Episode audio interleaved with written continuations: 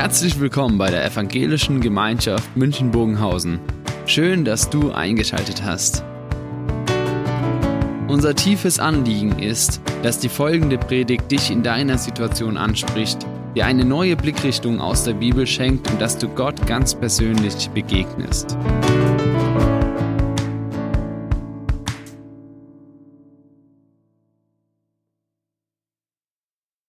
Vorhin hat Christiane Güter diese spannende Frage gestellt, was machen Männer eigentlich früh? Äh, jetzt wollen wir nicht zu tief reinschauen. Ja, äh, vielleicht stellen Sie sich eher die Frage, muss Dusche sein oder reicht das Deo noch? Oder was weiß ich, was da dann kommt. Aber die Frage, die sich für uns ja stellt, ist oft gar nicht mehr so bewusst. Ja, was mache ich? Viele Entscheidungen treffen wir einfach schon ganz unbewusst. Und allein die Frage, die ihr heute Morgen schon alles geklärt habt, ja, bis ihr hierher gekommen seid, ja, äh, nicht nur vom Anziehen, sondern die Frage, wie komme ich hierher, was für Verkehrsmittel nehme ich, welchen Weg nehme ich und, und, und. Das sind alles unendlich viele Fragen, die wir gar nicht mehr bewusst stellen. Und Neurowissenschaftler sagen, das ist auch eine Schutzwirkung unseres Gehirns, weil Entscheidungen Stress sind. Und wenn ich jede Entscheidung ganz bewusst treffen müsste, würde es mich so überfordern, dass ich diesen Stress oft nicht mehr aushalte. Und das ist, was Menschen erleiden, die sich schwer tun, Entscheidungen zu treffen, diesen unsagbaren Stress. Ich muss ständig entscheiden und dann immer dieses Abwägen, was ist wie. Wenn es um einfache Entscheidungen geht, dann ist es ja eigentlich relativ einfach, auch für sich selber dieses laufen zu lassen. Es wird natürlich wesentlich komplizierter, wenn es Entscheidungen sind, die für einen bedeuten, da werden Weichenstellungen in meinem Leben vorgenommen und da kann ich große Fehler machen. Und dann sind es Entscheidungen nicht nur nach der Frage, welchen Beruf wähle ich, welchen Studium, sondern mit welchem Menschen verbinde ich mein Leben und gehe mit ihm in die Zukunft. Das sind vielleicht Fragen nach dem, wo muss ich jetzt auch mal Einschnitt in meinem Leben vornehmen und mich auf was ganz Neues einlassen, ohne zu wissen, wie es geht. Und dann können auf einmal solche Fragen einem sehr, sehr stark belasten und für einen die Frage immer wieder stellen, ist es richtig, ist es falsch? Was ist wenn?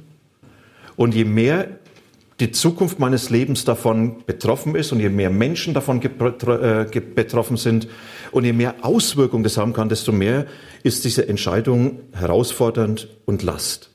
Was ich heute nicht machen will, ich will euch nicht jetzt irgendwelche Tipps geben, ja A, B, C, D und dann macht ihr einfach so die Entscheidung, sondern wir kommen ja von der Frage her, welche Bedeutung hat mein Glaube an Jesus eigentlich auf meine Entscheidung?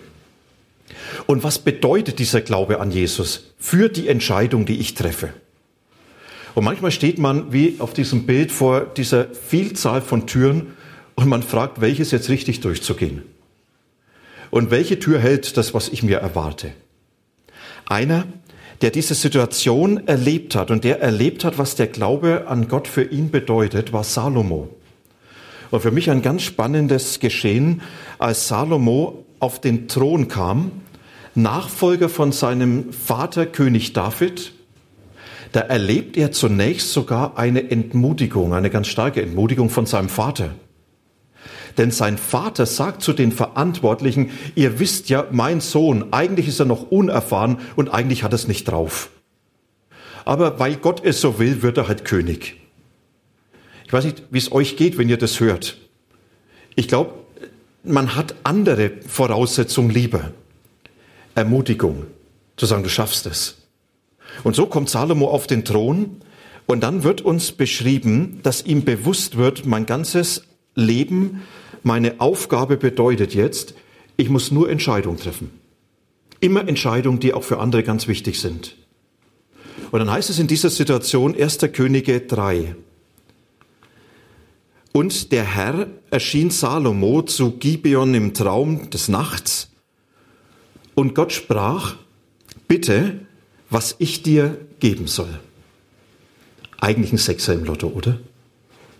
Ein Wunsch frei. Und jetzt betet Salomo. Und Salomo sprach, Du hast meinem Vater David, deinen Knecht, große Barmherzigkeit getan, wie er denn vor dir gewandelt ist in Wahrheit und Gerechtigkeit und mit aufrichtigem Herzen vor dir. Und hast ihm auch die große Barmherzigkeit erwiesen und ihm einen Sohn gegeben, der auf seinem Thron sitzen sollte, wie es denn jetzt ist. Nun, Herr, mein Gott, du hast deinen Knecht zum König gemacht an meines Vaters David Stadt. Ich aber bin noch jung, weiß weder aus noch ein. Und dein Knecht steht mitten in deinem Volk, das du erwählt hast, einem Volk so groß, dass es wegen seiner Menge niemand zählen noch berechnen kann.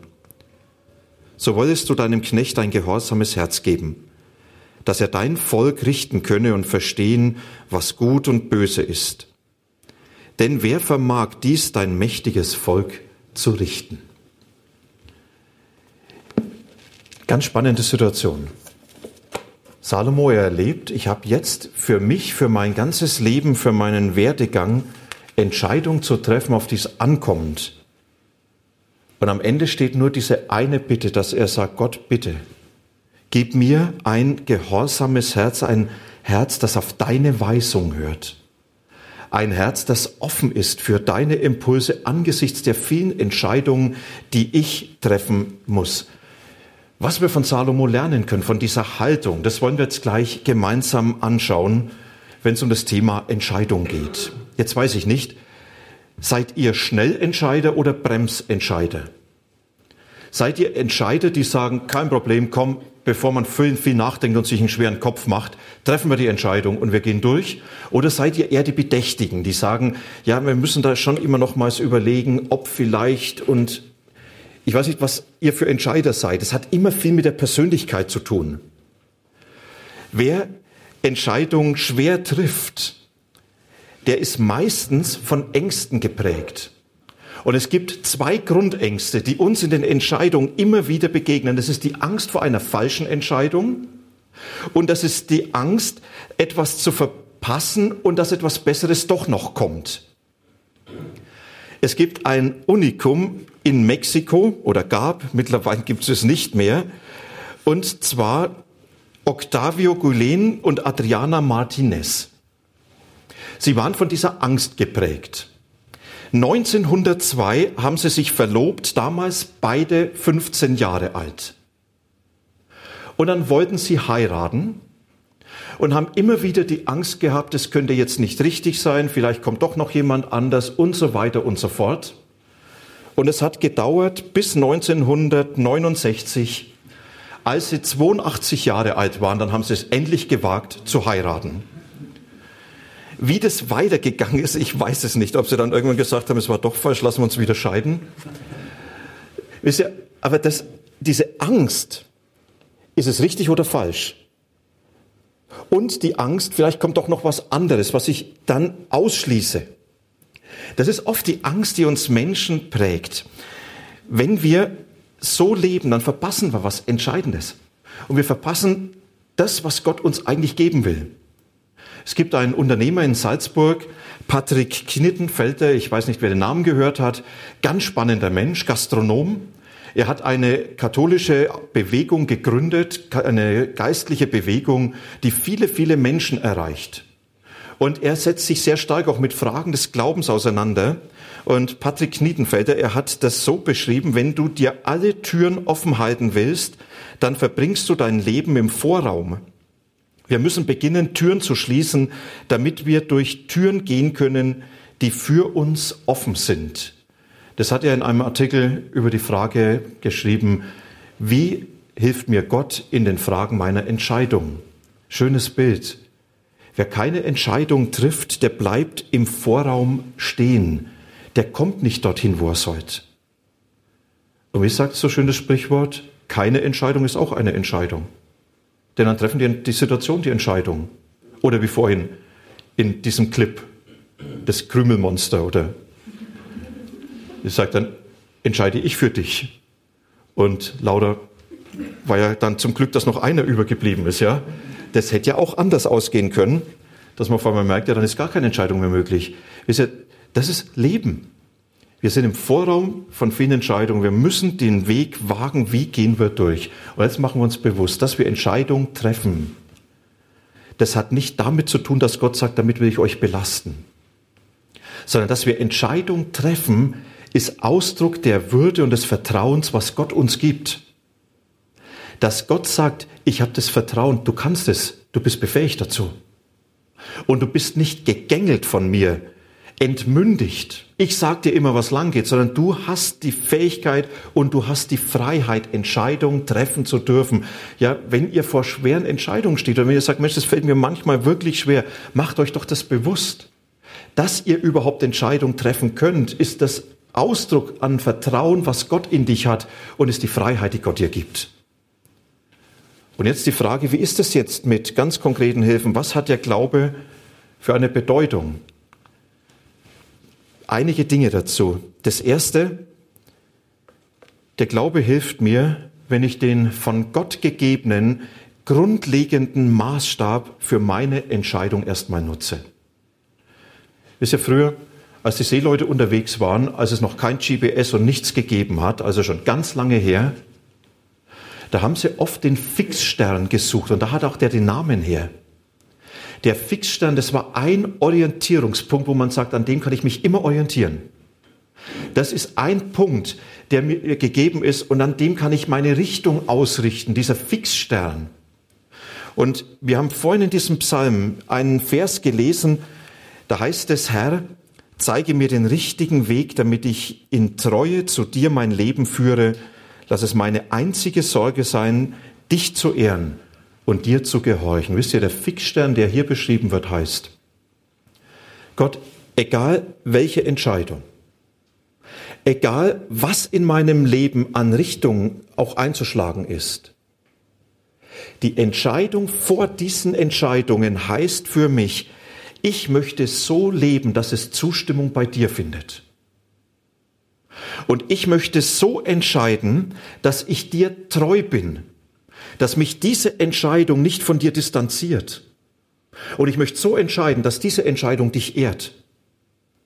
Wisst ihr, Salomo hat's ähnlich gesagt. Salomo sagt, schenk mir ein Herz, das auf deine Weisung hört und hört. Das heißt, das ausdrückt, ich gehöre zu dir. Ich bin der, der sich an dir orientiert. Und das ist für mich eine der großen Entscheidungen, die wir ganz persönlich erstmal für uns treffen müssen sollen meine Entscheidungen in meinem Leben davon geprägt sein, dass ich sage, Gott, ich will dadurch ausdrücken, dass ich zu dir gehöre. Und es soll so sein, dass diese Entscheidung, die ich treffe, mich nicht von dir entfernen. Und es soll so sein, dass diese Entscheidung dich ehren und nicht meinem Ego dienen müssen. Das ist die Entscheidung vor der Entscheidung. Und ich finde es unheimlich spannend, angesichts von weitreichenden Entscheidungen diese Matrix einmal anzulegen das ist so diese erste große Grundlage. Ein zweites, was dann uns begegnet, das heißt, Mut haben zur Entscheidung, weil wir dazu befähigt sind.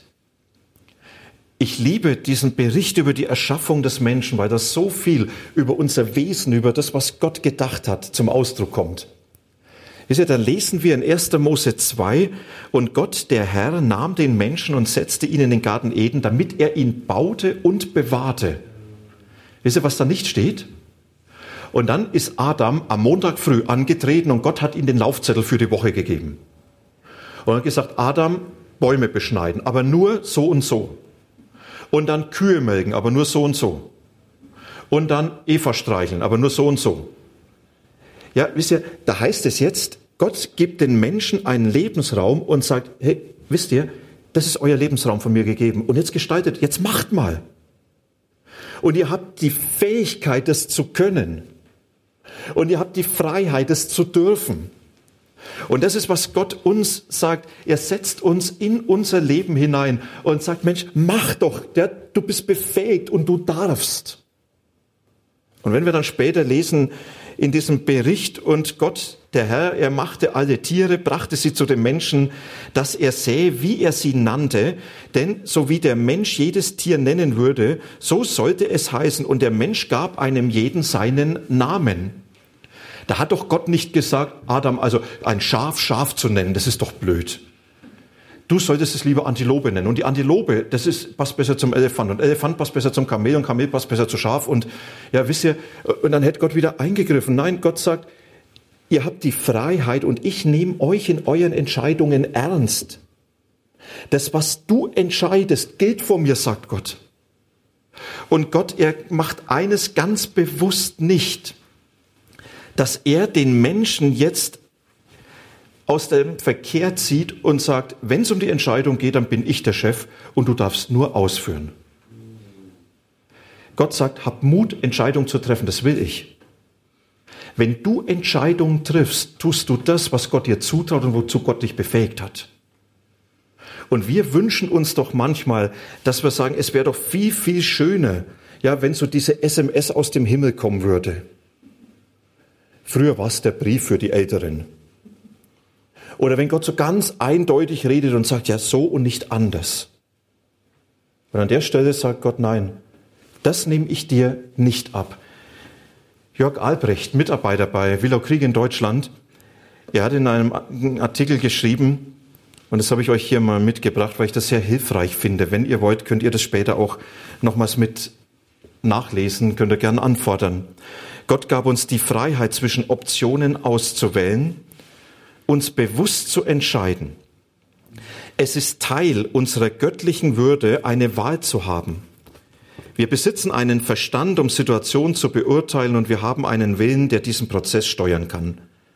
Entscheidung zu treffen ist also Teil unserer göttlichen Würde. Daher werden uns die Entscheidungen der Regel auch nicht abgenommen.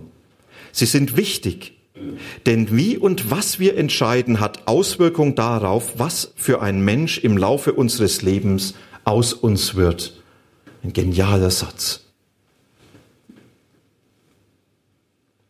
Je älter ich werde, desto mehr bin ich davon überzeugt, dass Gott mir aus Liebe meine Entscheidung nicht abnimmt.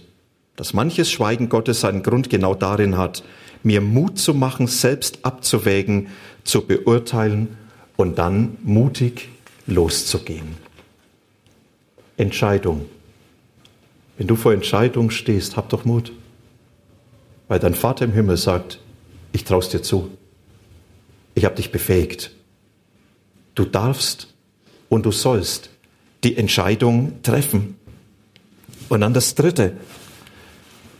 Das heißt, ich sollte die von Gott gegebenen Möglichkeiten nutzen. Vorhin in dem Interview, Andreas hat es schon gesagt, ja, manchmal ist die Frau auch so eine von Gott gegebene Möglichkeit. Und Gott hat uns viele Möglichkeiten gegeben, um Entscheidungen zu treffen. Ja, da ist das Vernunft und das Denken. Ich war mal eingeladen zu einem Seminar, da hat jemand gesagt, äh, das könnte dir auch helfen. Das hat einen schönen Titel gehabt, vom Gehirnbesitzer zum Gehirnbenutzer. Warum er gerade mir das äh, schenkt?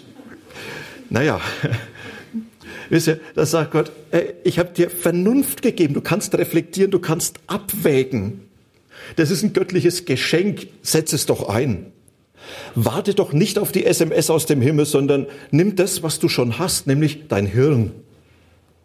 Und dann haben wir ganz viele Erfahrungen und Erkenntnisse, die uns bei der Beurteilung äh, helfen können. Dann haben wir Dinge, wo wir zurückgreifen können und sagen, Mensch, was hat sich tragfähig entwickelt? Was hat sich bei anderen tragfähig entwickelt? Ja, und das mit einzusetzen. Gott hat ein Potenzial in deine Geschichte hineingelegt, um dir heute für Entscheidungen zu helfen. Und dann natürlich auch das Bauchgefühl. Da sind wir ja manchmal so ein bisschen kritisch, Bauchgefühl. Ich glaube, dass Gott manchmal auch durch den Bauch redet dass er einem ein gutes Gefühl gibt für Entscheidungen oder ein schlechtes Gefühl. Und das ist vielleicht manchmal so dieser Impuls, es nochmal genau hinzuschauen. Und dann natürlich Menschen. Wisst ihr, für mich sind Menschen ein ganz großartiges Geschenk Gottes, wo er sagt, dadurch beschenke ich dich für deine Entscheidung. Und Salomo, er hat es ja selber immer wieder auch so formuliert. Ja, ich möchte auf die Menschen zurückgreifen, die Gott mir in den Weg stellt. Und Salomo hat vieles in den Sprüchen dann formuliert wo er sagt, wo nicht weiser Rat ist, geht das Volk unter, wo aber viele Ratgeber sind, finden sich Hilfe. Also nicht viele Köche verderben den Brei. Er sagt, viele Ratgeber sind eine ganz große Hilfe. Später sagt Salomo, ein Narr hält alles, was er tut, für richtig, die Weisen aber hören auf klugen Rat. Und wenn ihr das Buch der Sprüche nochmal so durchlest, da finden sich noch etliche andere Dinge, wo Salomo sagt, ich habe eines verstanden. Menschen sind ein Geschenk Gottes für mich in den Entscheidungen, die ich zu treffen habe. Und deshalb möchte ich nicht alleine bleiben. Deshalb möchte ich auch diese Menschen mit einbeziehen, mit ihnen beten, sie fragen, auf sie hören.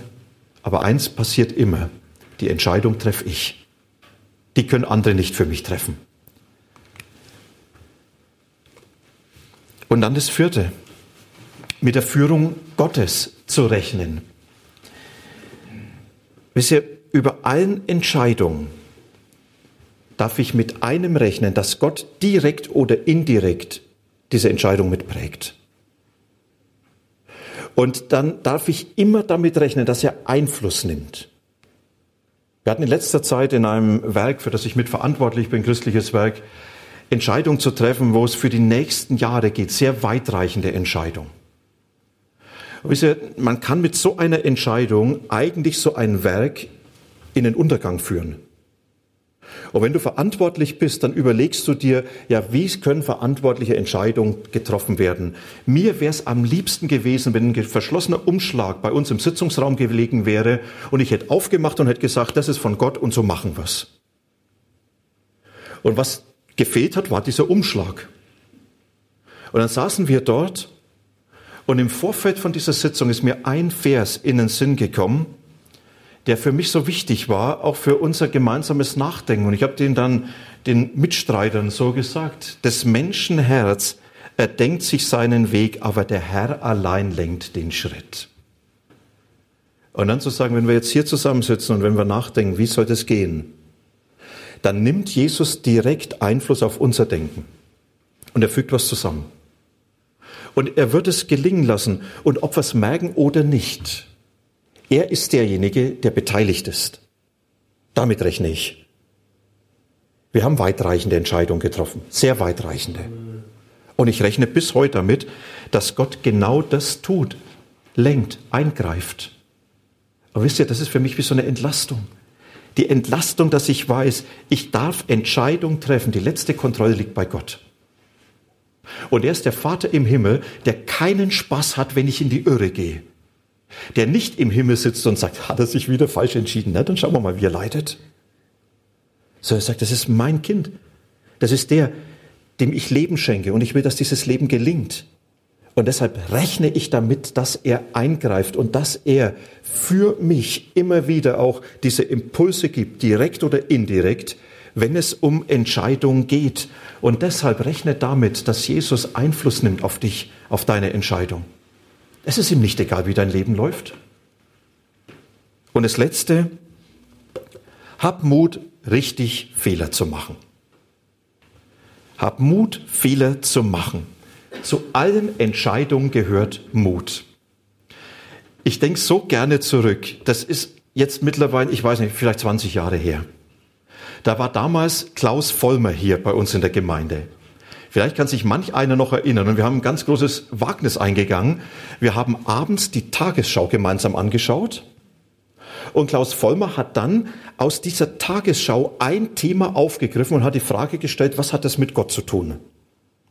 Und dann war einer unserer Mitarbeiter etwas skeptisch und hat gesagt, woher wissen Sie, dass das klappt? Und wenn dann nur blöde Nachrichten kommen, woher wissen Sie, dass Sie was sagen können?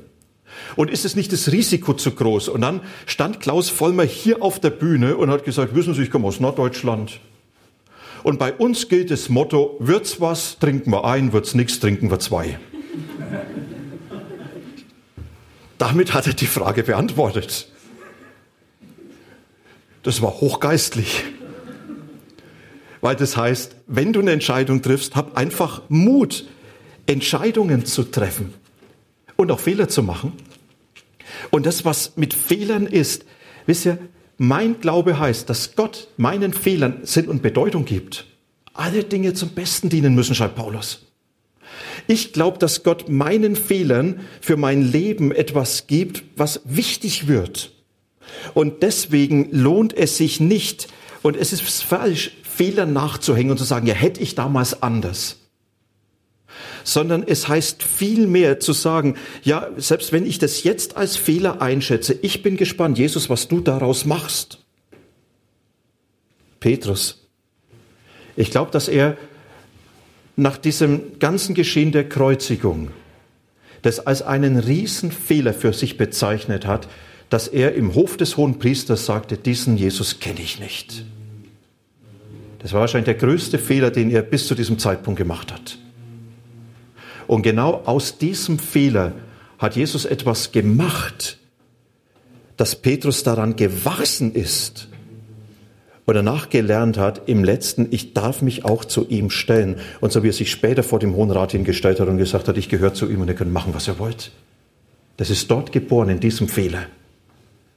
Und deshalb hab den Mut, Fehler zu machen. Du wirst daran wachsen, du wirst dich daran entwickeln, weil Jesus aus deinen Fehlern etwas macht, was für dein Leben Bedeutung ist. Und deshalb sag Ja zu der Situation, die auch durch Fehler entstanden sind. Häng nicht immer nach, was wäre, wenn. Das führt sowieso zu nichts, weil das nur eine Verklärung ist. Nur eine Verklärung von dem, ja, was wäre denn anders gelaufen? Dann hat man so sein Ideal vor Augen. Vor zwei Jahren habe ich jemanden wieder getroffen, den ich über Jahrzehnte nicht gesehen habe. Und dann haben wir uns unterhalten und dann ging es halt auch so um die Frauen von damals. Und er sagt, ja, weißt du, also ich denke immer noch an die und die und die. Ich war ja verliebt in sie.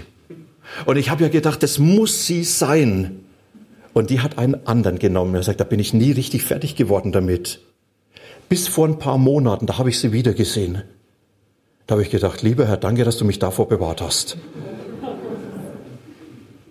Mensch, ja, immer nachhängen, ja, wie wäre es gewesen, wenn, ja, und dann fängt man an zu verklären. Nein, sag ja zu der Situation, wie sie heute ist. Auch das, was aus Fehlern entstanden ist, weil in dieser Situation Gott sein Werk für dein Leben macht. Und jetzt das Zitat, auf das ich mich schon freue. Nicht aus der Bibel, aber es sollte eigentlich in der Bibel stehen.